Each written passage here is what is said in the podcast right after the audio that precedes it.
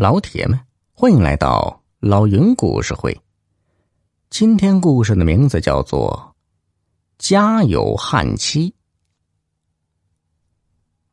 奈奈职校毕业后进城创业，在市里呢一条老街上开了一个包子店。这天早上，有两个后生仔推门进来。这两人进来不看包子，鼓着两双蛤蟆眼，只是盯着奈奈看。嘿，他们是谁呢？你听他们名字就奇怪，一个叫三叉一个叫四叉两人是来干啥的呀？收保护费的。原来，老街上做小生意的越来越多，当地有个叫大叉的恶霸。纠集了十几个街头混混，每人配一柄小钢叉，人称“十八夜叉”，专干一些寻衅滋事、敲诈勒索的事。这两个人呢，就是这个团伙中的叫三叉的开口了：“交月费吧，六百块。”奈奈诧异的问：“什么月费呀？”三叉恶狠狠的吼道：“哼，什么费？保护费！”叫四叉的不怀好意的说：“老三，温柔点儿，别吓着人家。你看这妹子多嫩呢！哎，来，给哥们亲几口，把哥们混开心了再说。”奈奈哪里遇到过这样的事啊？被吓懵了，眼一酸。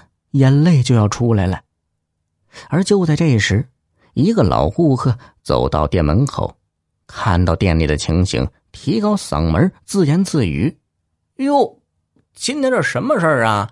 咋来了这么多警察呀？”三叉四叉听到了这顾客的话，心里一惊，慌忙转身出门，一溜烟走了。老顾客走进店里，奈奈还像一个木头人。呆立着，过了好一会儿，才哇的一下哭出声来。第二天，奶奶刚刚心惊胆战的打开店门，三叉和四叉就挂着一副狗脸进了店。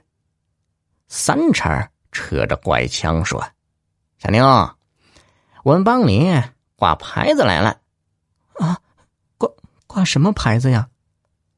三叉亮出一个。纸壳做的招牌，上面写着“人肉包子店”。这是杂店的惯用伎俩。